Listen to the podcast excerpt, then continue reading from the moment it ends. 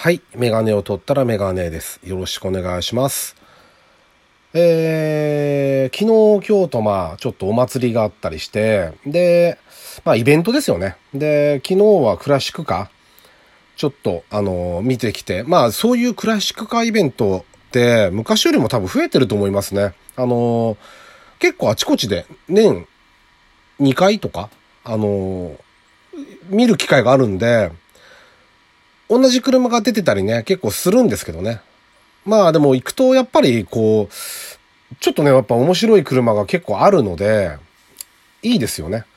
で、オーナーさんとまた話するとね、あの、面白いんですよね。いろんな話が聞けて、まあ気軽にね、話して、してくれる人もいる、いるんですけど、気難しそうな人もいるんで、誰でも彼でもってわけじゃないんですけどね。だけど、まあ、あの面白いなとは思いますね、いつも。ただね、やっぱ見てるとかなり高齢化がやっぱり進んでますよね、クラシックカー。だから、あのもう次に譲る人も決まってんだよって、俺が乗れなくなったら、なんていう人もいらっしゃいますよね、やっぱりね。うん。まあ、乗れるうちは乗りたいんだけどねって、まだまだ大丈夫じゃないですか、なんて話も知ってましたけど、特にオートマチックでパワステついてるような車はね、あの結構乗れちゃったりするんですけど、ちょっとね、古い車、旧車のマニュアルのね、あの、ギア入りにくいような、クラッチ硬くて、っていうのになってくると、ちょっとなかなか体力的に厳しくなってきたりもするんだろうなとは思いましたよね。はい。まあね、今日ね、ちょっとメインの話をどこに持ってこうかってのは特に決めてなくて、あの、今ね、ちょうどね、えー今日日曜日じゃないですか、日曜日じゃないですかって言った、どの時点で聞いてもらってるかわかんないんですけど、あの、今から祝賀音列の儀が始まるんですね。パレードですか？で、あの、のパレードが始まると。午後3時から。今現在、14時13分とかなんですけど、で、あの、かなり限界体制を引いてやってると。で、まあ、それは当然ですよね。オープンカーでパレードって結構危険が伴うんで、どういうふうにやるんだろうなとはあの、思いますよね。興味はありますね。で、あの車、例の。前話しましたよね。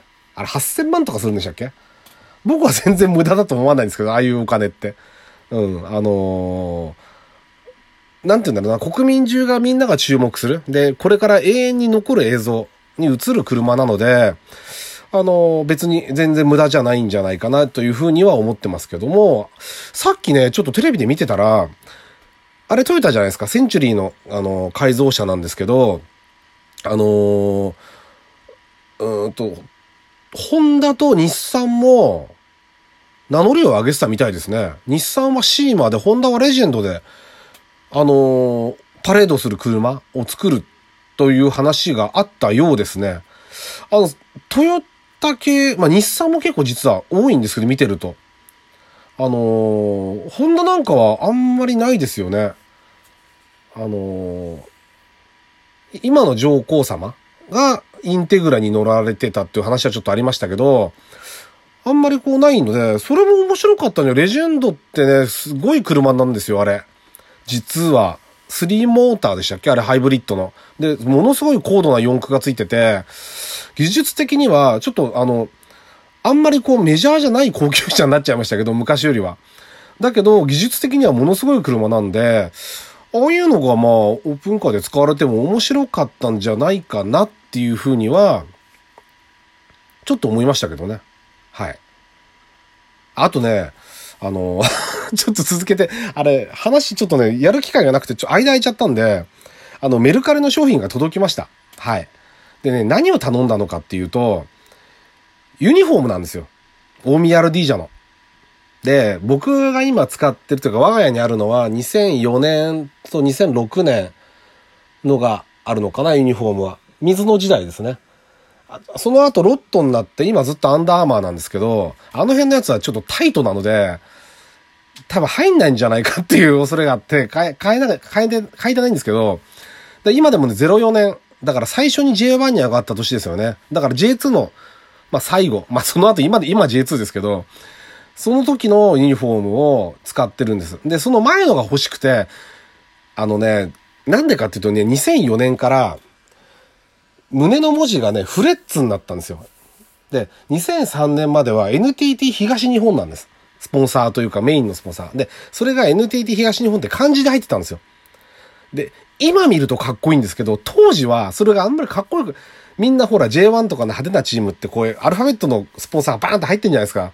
だから、なんか、な、なぁと思ってて、2004年になったら、こう、アルファベットのがドーンと入って、かっこいい、かっこいいなって思ったんですね。それで初めて買ったんですよ、2004年に。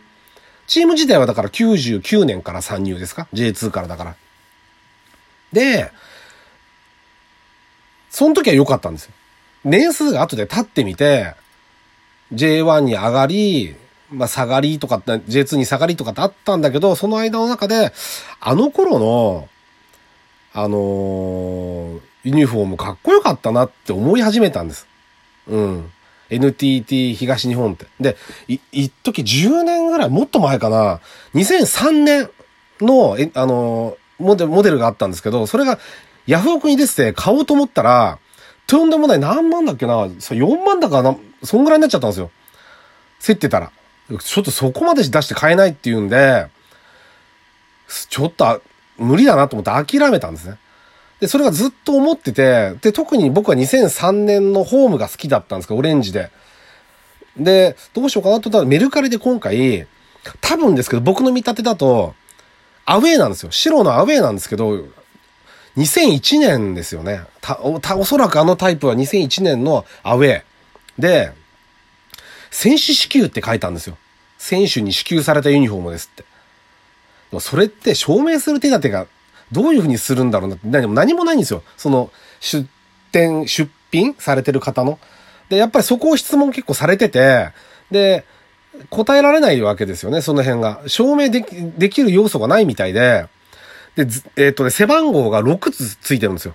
原崎正人さんっていう方が、もうあの、JA2 参入してから2003年までかな今でも大宮のでもスタッフにいますよね。いらっしゃると思うんですけど、一時浦和にも行ったと思ったけど、で、スタッフとして。で、その原崎さんの6番がついてて、で、僕なんかはやっぱりイメージ的に例えば5番、岡本隆吾さんとか、まあ以前話した2番、奥野誠一郎さんとか、7番の氏家さんとか、うんと15番斎藤正人さんとか、こう、思い入れのある番号の中の一つではあるんですよね、確かに。で、6がついてる。で、選手支給。で、タグに F って書いてあって、で、タグがついてるやつは本物じゃないんじゃないかとかっていう人もいたんですけど、もうとにかくあの頃のユニフォーム手に入んないんで、落としてみたんです。それで。で、買って今日届きました。で、今、あの、手元にあって、あのね、本当は、本当かどうか、選手支給かどうかわかんないけど、とにかく、まあ年、年数経ってるから古いですよ。スタジオボロいけど、でもやっぱりね、いいですよ。生地なんかもいいし。だからツヤツヤして光ってんですよ、なんかね。白が。うん、なんかね、僕は本物なんじゃないかな。で、着てみたら、ちっちゃいですよね。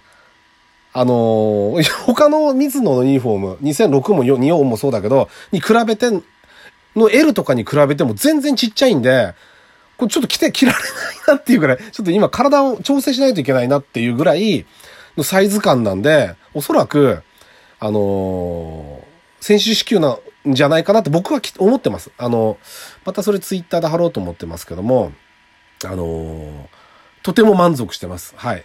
取引もやりやすかったし、良かったなっていうふうに思ってます。というわけで時間も残りほぼないんですけど、3分しか。ラジオにメガネ、えー、始めたいと思います。85回ですね。よろしくお願いします。はい。で、えっとね、これメインというか、テレビドラマ、グランメゾン東京、グランメゾン東京？あれ違うわかんない。どっち？どっちですか？グランメゾン東京と、と、あと、スカーレット NHK。この辺を僕見てるんですよ。ドクター X はね、今、最新の見てなくて、昔のから追っかけて見てます。最初のやつから。2012年かな？初回が。のシリーズから見てるのこれ面白いですよね、ドクター X。みんなすごい上手いし、演技が。で、スカーレットに関しては、あの、やっとね、こう泣けるシーンがかなり出てきて、いいですね。かなり面白いんで、これもちょっとあの、またこれはこれでね、また別にお話ししようかなと思ってます。スカーレット。うん。あの期待裏切らないなーって感じですね。で、やっぱグランメゾン東京、グランメゾン東京？あれちょっとわかんないけど、これ見たんですよ。やっと追いついて見たんですけど、こう面白いですね。ただね、見てて年齢層が高いなって最初思ったんですよね。40代、50代な感じですよね、見てると。みんな。みんなじゃないけど、で、若い人も出てますけど、あの、この、ね、年代は僕ら世代をターゲットにしてるのかなってちょっと思いましたね。で、鈴木京香さんが、もうあの人、あの人50代ですよね、もうね。恐ろしく綺麗なのと、あとは木村拓哉さんのかっこよさ。あの、もう、あざといぐらいかっこいいじゃないですか。文句のつけようがないですよね。あの、もう美味しいもん食べたら上向きたくなるじゃないですか。みんな。多分見てた、見てる人、みんなそう思うんじゃないかなと思うんですけど、あの、それぐらいなんていうのは、やっぱりキムタクはキムタクで木村拓哉で、すごいかっこいいんですよね。とにかく出てくる人たち出てくる人みんなかっこいいんだけど、やっぱり木村拓哉さんだけは特別だなと思いましたね。あと思ったのがね、今回あの、前、車の、あと1分ぐらいなんですけど、時間ないからか軽く話しますけど、車の業界がこう、再編してる話したじゃないですか。で、木村さんってずっと、初代のラブ4が出た時かな。から CM ずっとトヨタなんですよ。だからこの人、ドラマやっても、例えば華麗なる一族でもランクルの乗ってたし、古いやつ。えっと、何ですか、あの、美容師の、さんのドラマやってた時。あれもヤマハの TW ってバイク乗ってましたよね。あれもうヤマハもトヨタの系列なんで、で一貫してて、今回、あの、鈴木京香さんが乗ってる車が、スバルのフォレスターなんですね。スバルってトヨタと業務提携したじゃないですか。何年か前に。だから、木村さんが、あ、スバル乗るんだ、って思いましたね。これかなり注目してるんで僕楽しみにしてます。はい。ちょっと急ぎ足になりましたけど、ありがとうございました。えー、メガネを取ったらメガネでした。またよろしくお願いします。